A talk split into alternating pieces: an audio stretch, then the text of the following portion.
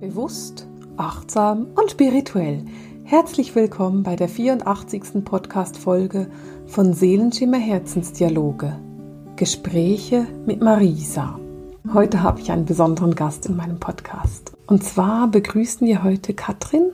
Katrin ist Hebamme und ich habe mir schon lange gewünscht, eine Podcast-Folge mit einer Hebamme zu machen. Und als sich Katrin bei mir gemeldet hat wegen einem komplett anderen Thema, habe ich sie sofort angesprochen und gesagt, hey, hast du nicht Lust, mal Gast bei mir zu sein? Und dieses Gespräch durfte ich dann vor ein paar Tagen mit ihr machen. Das war großartig. Und dieses Gespräch will ich jetzt mit dir teilen.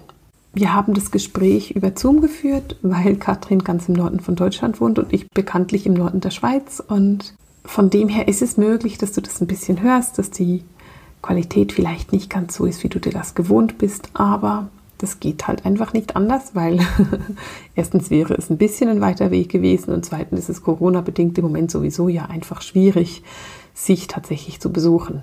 Ich wünsche dir nun aber ganz, ganz viel Freude und viel Vergnügen bei meinem Gespräch mit Katrin. Wir haben heute Katrin Seltmann bei uns im Podcast und ich freue mich mega, dass du mit dabei bist, Katrin.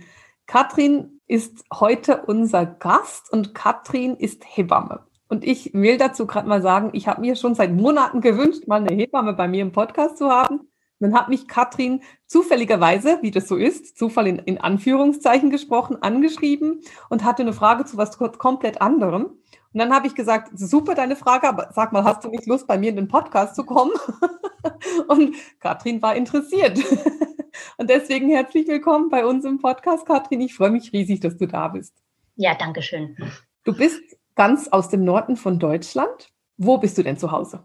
Das ist in Schleswig-Holstein bei Kiel. So ein, also der Ort heißt Mönckeberg, das ist tatsächlich gleich neben Kiel. Und ja, direkt an der Ostsee. Das hört sich einfach zauberhaft an. Ja, das ist es auch. Katrin, du bist Hebamme. Magst du mal kurz erzählen, wie lange du schon Hebamme bist und vielleicht auch so ein bisschen, was du machst? Ja, Hebamme bin ich seit 2006, also schon seit 14 Jahren. Ist jetzt nicht meine erste Ausbildung gewesen. Vorher war ich Krankenschwester und ich habe dann gleich nach der Ausbildung habe ich angefangen freiberuflich zu arbeiten mit Hausgeburten, Vorsorgen, Nachsorgen und die Betreuung des Kindes halt bis zum Ende der Stillzeit. Und weswegen bist du dann gleich in die Hausgeburten? Hat dir die Klinik nicht gefallen oder was, was war dein Grund dafür zu sagen, ich gehe gleich in Hausgeburten? Ja, im Grunde genommen war es so, dass die Art und Weise, wie dort Geburten stattfanden, da konnte ich nicht mitgehen. Das war nicht meine Art zu arbeiten. Ja, so kann man das sagen.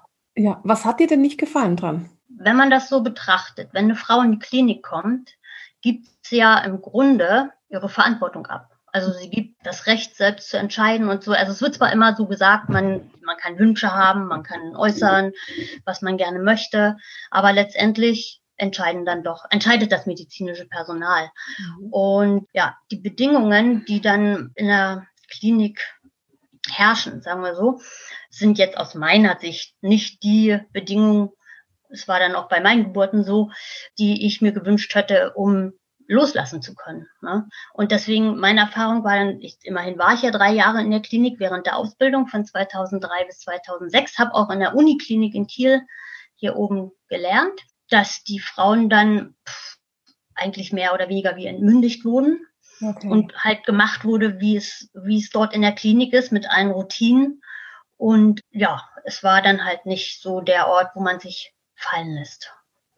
Das ist meine Sicht der Dinge. Ne? Für, für manche Frauen ist es ja auch so, dass sie sich einfach total wohlfühlen, wenn sie in der Klinik sind. Und dann ist das auch völlig in Ordnung. Es gab auch leichte Geburten. während, der, während der Ausbildung. Ja, das ist schön, dass du das sagst. Das ist deine Meinung und ich finde es auch immer ganz wichtig, weil jeder hat seine eigene Meinung dazu. Und ich finde es aber total schön, dass wir heute deine Meinung hören können und dass du eben erzählen kannst, dass das für dich in der Klinik nicht so schön war.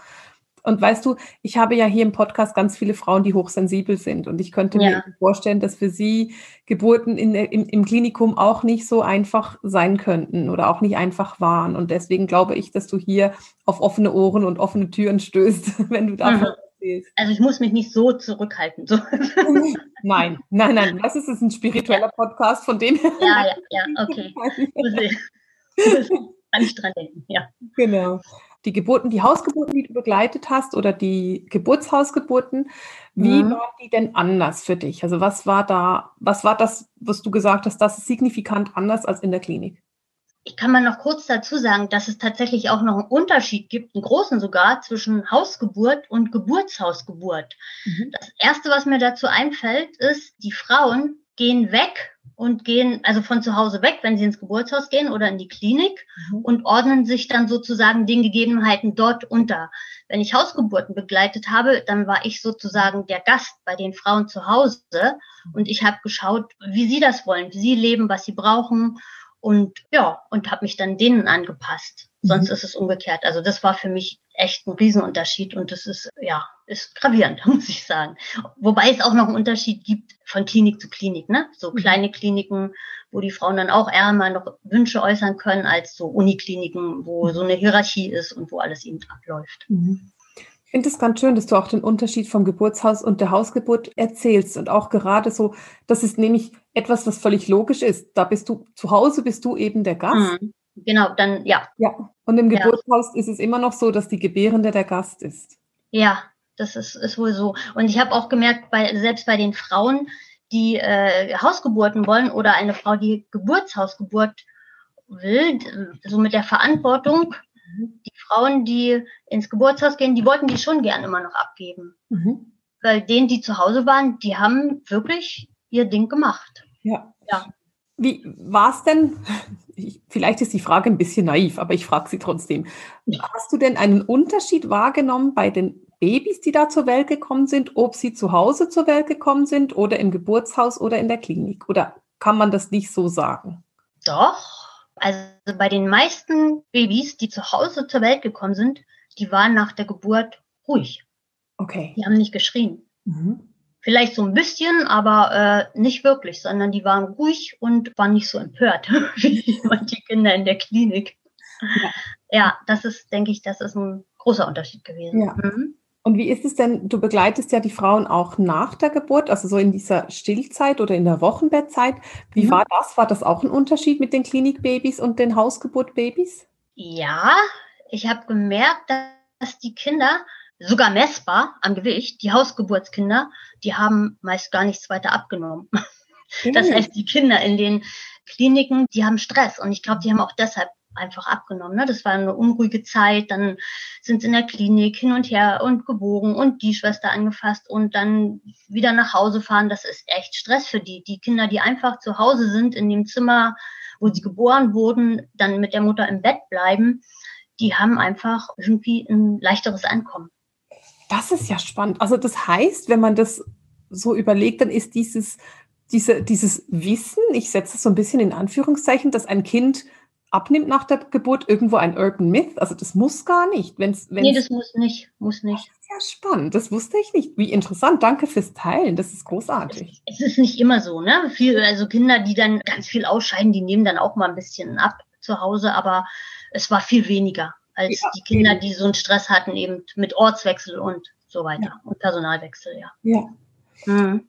Das ist spannend, super, vielen Dank. Jetzt bist du, und ich weiß, jetzt werden wir kurz ein bisschen politisch, weil jetzt mir ein Anliegen ist, es kurz anzusprechen. Jetzt bist du eben nicht mehr bei den Geburten tatsächlich mit dabei seit ein paar Jahren, mhm. sondern nur noch in der Vorbereitung und in der Nachbereitung. Ja. Magst du kurz erzählen, warum das so ist? Und dann werde ich erzählen, warum mich das so wütend macht.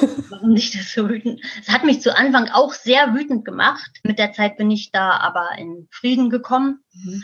Und ich habe bis 2013 habe ich Ge Hausgeburten und Geburtshausgeburten begleitet.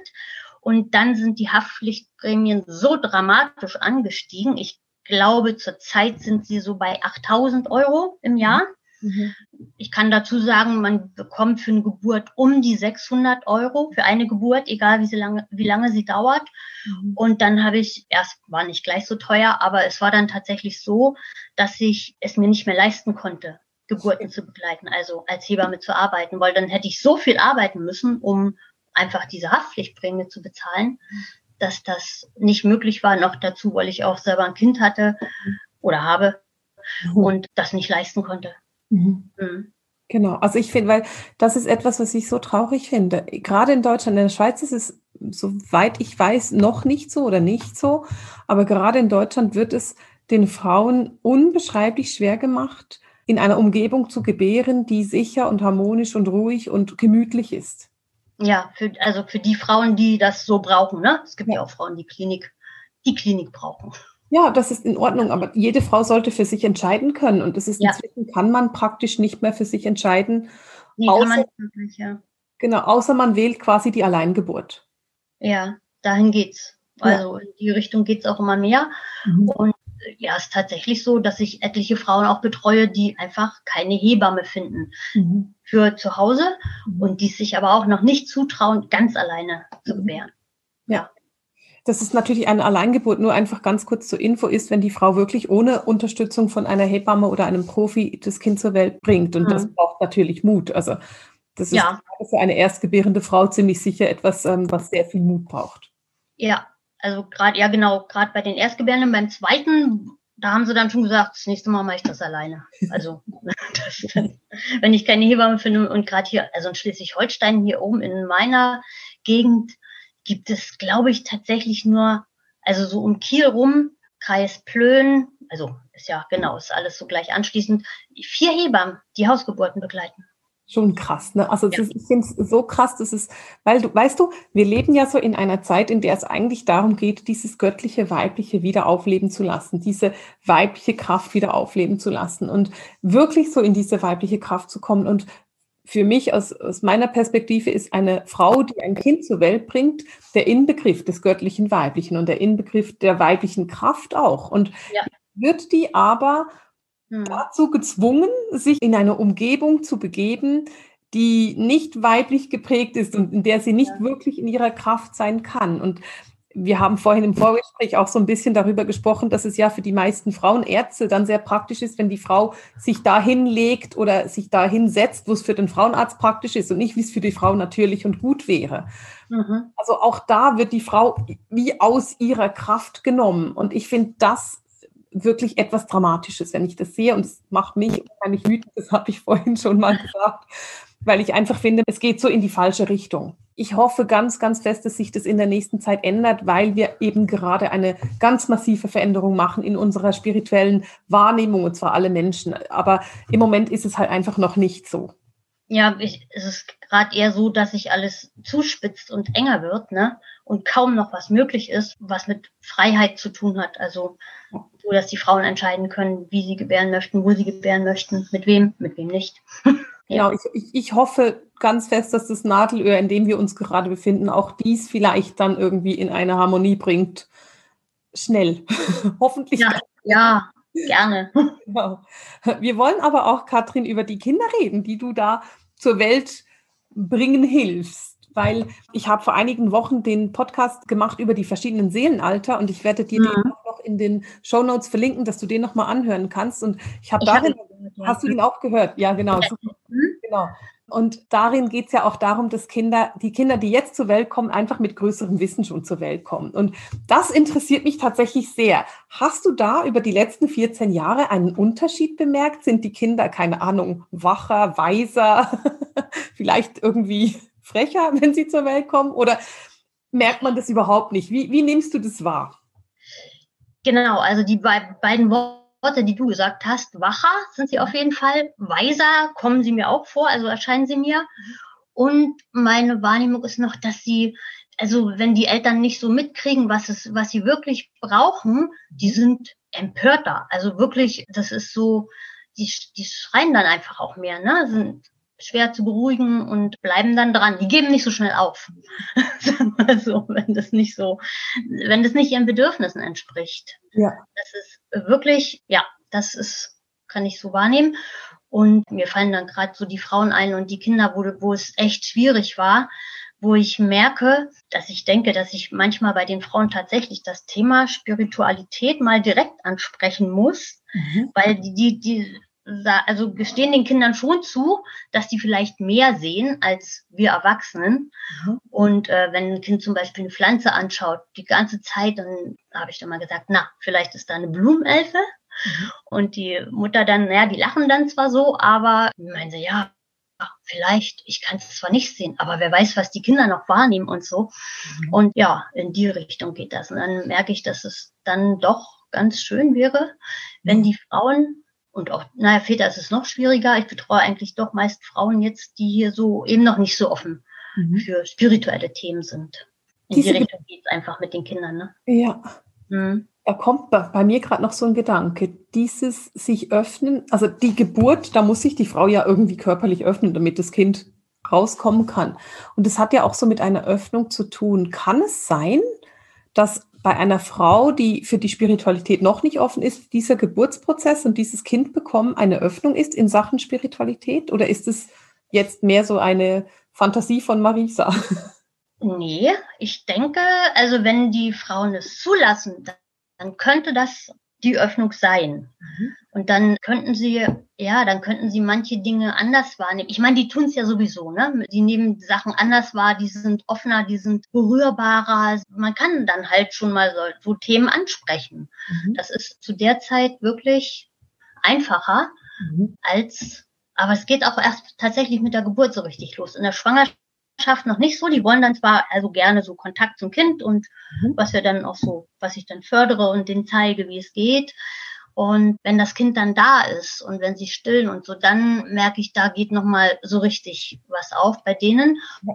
Und ja, natürlich sind sie in der Zeit auch sehr, also ich merke so sehr verletzbar. Ne? Mhm. Also es ist echt so, wenn hoch, also wenn, wenn die Frauen schon so nicht hochsensibel sind, dann die Hochsensiblen noch viel mehr. Also muss man ganz vorsichtig sozusagen behandeln.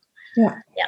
Gibt es denn etwas, was du für die Frauen machst nach der Geburt? Gerade jetzt vielleicht auch diejenigen, die hochsensibel sind. Also weißt du, dass du Abgrenzungsübungen mit ihnen machst oder ist es nicht wirklich deine, deine Aufgabe dann? Ich erkläre denen das zumindest, mhm. so dass sie es vom Kopf her verstehen, was jetzt gerade mit ihnen ist, dass die, dass, dass sie halt gerade durch die ich sage es dann auch einfach mit den Hormonen, ne? Mhm. Das verstehen sie dann gut und äh, dass sie da gerade in so einer Situation sind, wo die total offen sind und wo es dann wichtig ist, dass sie selber schauen, was sie für Nachrichten zu sich lassen, was sie für mhm. Menschen zu sich lassen und erkläre dann auch dem Vater, dass er jetzt im Grunde genommen derjenige ist, der die Frau und das Kind beschützen muss, ja. damit die beide ein, ein gutes Ankommen haben. Mhm. Ja. Mhm. Das ist eher, es läuft noch mehr über den Kopf, aber das verstehen sie. Doch, ja. ja. Das macht ja nichts, aber man kann es ja auch eben, ja. man kann es ja auch über den Kopf erklären. Ja. Du, bist, du bist ja selber sehr ein spiritueller Mensch. Wie, ja, würde ich sagen. ja, doch. Wie nimmst du denn so ein Baby wahr? Ein, ein, ein kleines Baby, das zur Welt kommt, kann ja jetzt noch nicht in komplizierten Sätzen erklären, was es gerne möchte und was es braucht und mit welchem Wissen dass es mitkommt. Wie mhm. nimmst du das wahr? Ich gehe jetzt. Wie ich das mache. Wie bitte? Wie ich das mache. Ja, genau. Wie nimmst du wahr, was das Baby für Bedürfnisse hat? Ja, also, also zum einen weiß ich ja, was Kinder für Bedürfnisse haben, auch durch eigene Erfahrung. Und zum anderen ist es dann so, wenn das Kind dann, also ich, ich darf es dann auch mal im Arm halten, ist klar. Und dann ist es dann so, dass ich tatsächlich mich dann hinsetze, mhm. so innehalte und still werde mhm und einfach mit ihm kommuniziere. Mhm. Und meistens kommen dann entweder so Informationen, wenn ich frage, was es braucht, kommen Bilder mhm. oder es kommen so Wörter. Mhm. Und es ist tatsächlich auch so, dass ich einfach meine Verbündeten in der geistigen Welt mhm. vor jedem Hausbesuch um Unterstützung bitte. Das ist großartig. Ist es auch so, dass ein Kind dir dann quasi sagen kann, stellen wir uns jetzt mal vor, ein Kind hat irgendwie eine Nahrungsmittelunverträglichkeit von der Mama. Mhm. Könnte Kind dann, dann auch vermitteln, dass es bitte keine Zwiebeln essen möchte?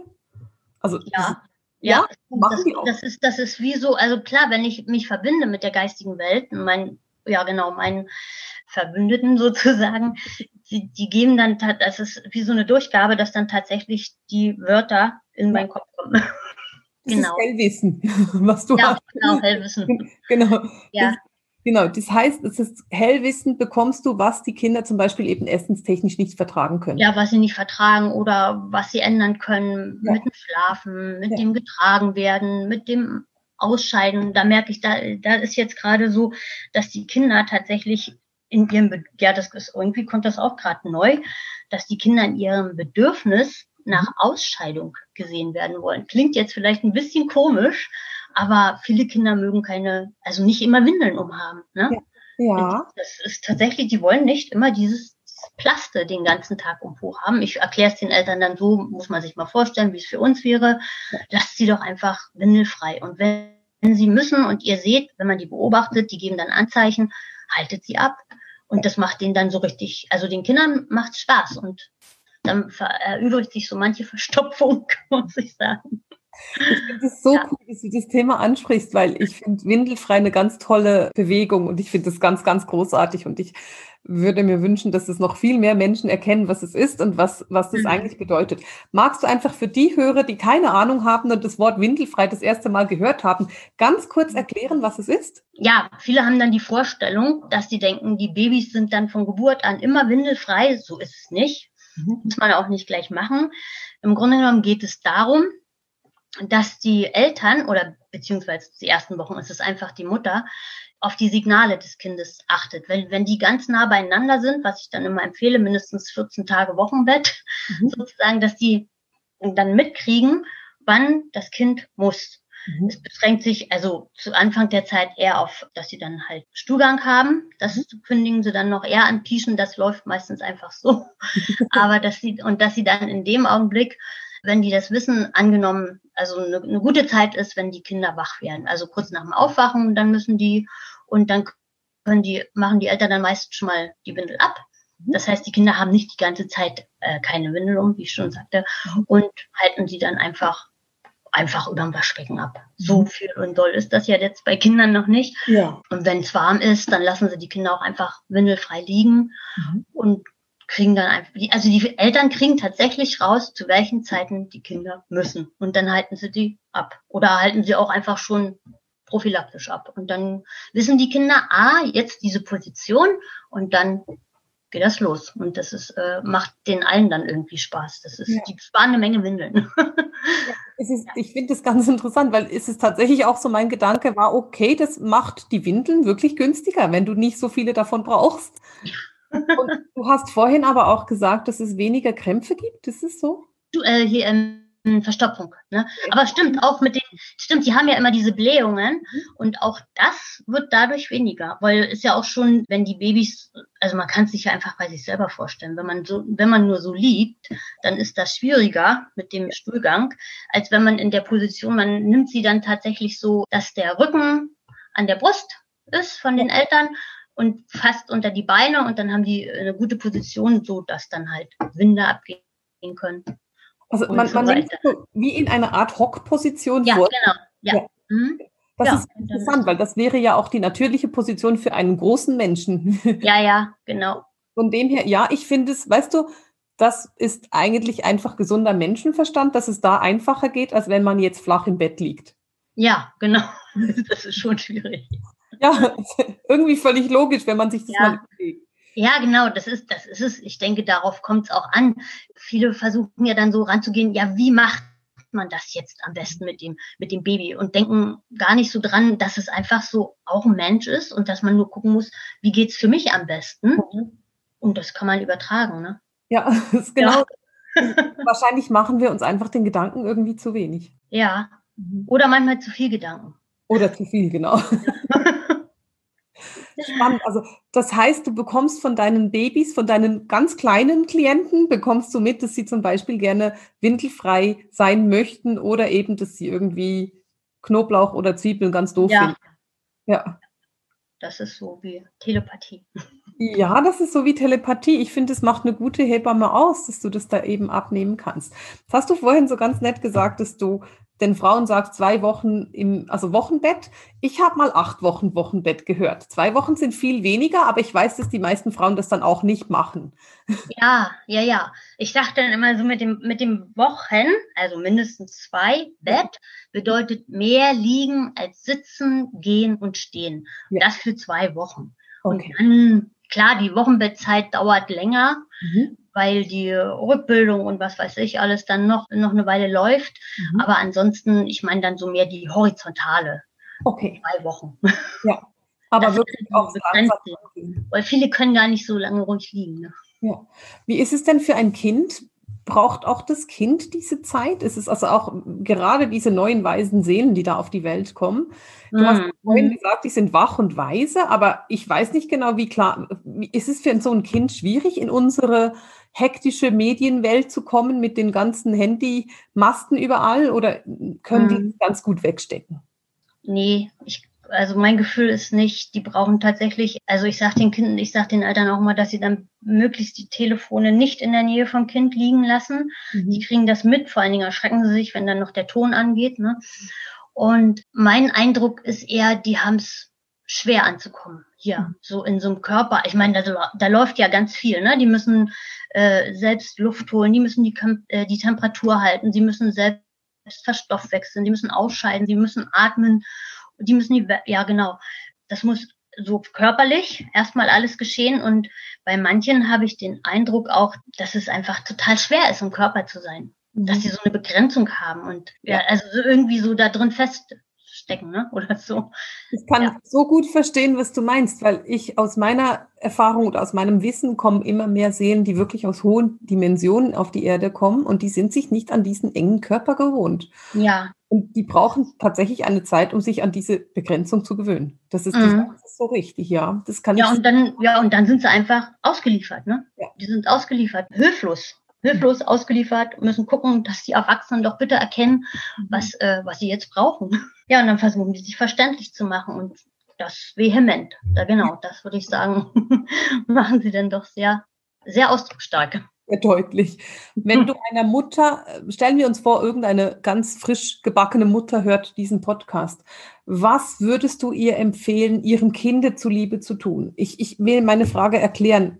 Als mhm. Kind zur Welt gekommen ist, das äh, über 30 Jahre her ist, ähm, hat der Arzt gesagt, dass es für ein Kind hilfreich ist, wenn es immer irgendwie eine Kopfbedeckung trägt am Anfang, weil die Fontanelle mhm. noch offen ist, also weil, weil dieser ja. Gehirn noch so offen ist. Und ich, ich stelle mir gerade so die Frage, gibt es etwas, was du einer frisch gebackenen Mutter so mit auf den Weg geben würdest und sagen würdest, hey, achte, wenn du nichts anderes machst, dann mach das. Ja, ja, genau. Das ist das erste, auf jeden Fall, mit der Kopfbedeckung, wo ich sage, nehmt das, nehmt euch schon so Mützen mit in die Klinik. Mhm. Ich, die kriegen das dann nicht unbedingt, dass sie tatsächlich die ersten Wochen Tag und Nacht so eine dünne Mütze aufhaben. Ne? Und dann, damit sie auch, äh, man muss sich vorstellen, die kommen aus dem Bauch, wo so, also wo alles so schön wie im Paradies ist. Ne? Die sind sozusagen, ich sage mal so an der Pipeline, die müssen nichts tun, es wird alles zugeführt, es wird alles abgeführt. Die haben Begrenzung, es ist schön warm im Fruchtwasser, dass man den sozusagen einen Übergang schafft. Indem man eben die Kopfbedeckung aufhat und sie dann, wenn sie nicht im Bett sind, auch in eine Decke hüllt, damit sie sozusagen noch umhüllt sind und Hülle haben mhm. und dass sie tatsächlich auch gern bei der Mutter schlafen, nicht alleine im Bett mhm. und dass sie einfach getragen werden und dass sie, ähm, dass die Eltern wissen, dass es normal ist, wenn Kinder nicht abgelegt werden wollen. Okay. Also dann muss man, da muss man sich nicht wundern, sozusagen, wenn die das gar nicht möchten. Weil viele denken ja, okay, jetzt hat's getrunken, hat uns frisch gewickelt und so weiter. Und jetzt kann es ja mal eine Runde schlafen. Es geht bei vielen Kindern nicht ohne Körpernähe. Ja. Das ist normal. Ne?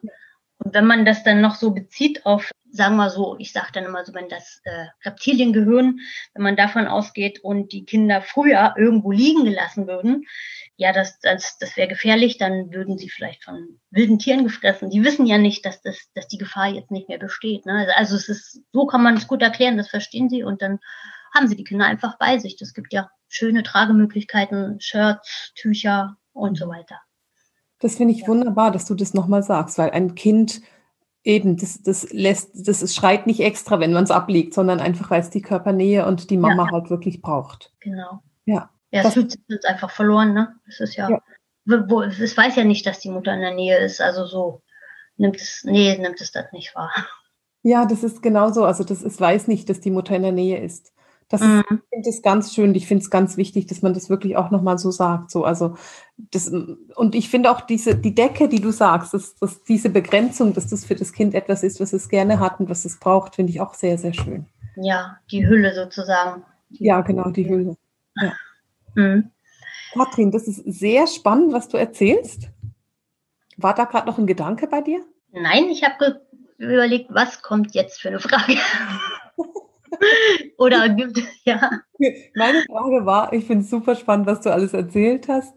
Wie können denn meine Hörerinnen dich finden? Du hast eine Website? Ja, genau. Ich habe eine Website und ich denke, das ist das Einfachste, ne? Gut. Über, über die Website.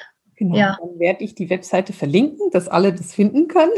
Ich finde es großartig, dass du mit dabei warst in diesem Podcast, Katrin. Vielen, vielen Dank, dass du dir die Zeit genommen hast. Gern. Und ich bin sicher, dass wir viele, viele glückliche Frauen haben jetzt, die froh sind, dass du so ein bisschen für die Kinder und für die Frauen gesprochen hast heute. Ja, und ja. wenn ich noch äh, zum Schluss doch ein Gedanke habe ich doch noch, was ich dann gern sozusagen mit auf den Weg geben möchte, mhm. dass die Frauen einfach die Zeit der Schwangerschaft, Geburt, Wochenbett, Stillzeit nutzen mhm. für ihre Rückverbindung zur Intuition, zum Bauchgefühl, das sage ich den Frauen dann auch schon oft. Du weißt, was für das Kind richtig ist. Hör auf dein Bauchgefühl, egal was die anderen sagen. Mach das. Das ist so ein schöner Satz, den lassen wir als Schlusssatz. Das lassen wir so, ne? Dankeschön, Katrin. Super, vielen Dank, dass du da warst. Sehr gern. Das war interessant. Und ich bedanke mich bei Katrin auf diesem Weg nochmal ganz herzlich für die Zeit, die sie sich genommen hat und dass sie uns mit ihrem Hebammenwissen ein bisschen unseren Alltag erleuchtet hat. Und damit verabschiede ich mich für heute von dir mit dem Seelenschimmer Herzensdialog, den Gesprächen mit Marisa. Alles Liebe!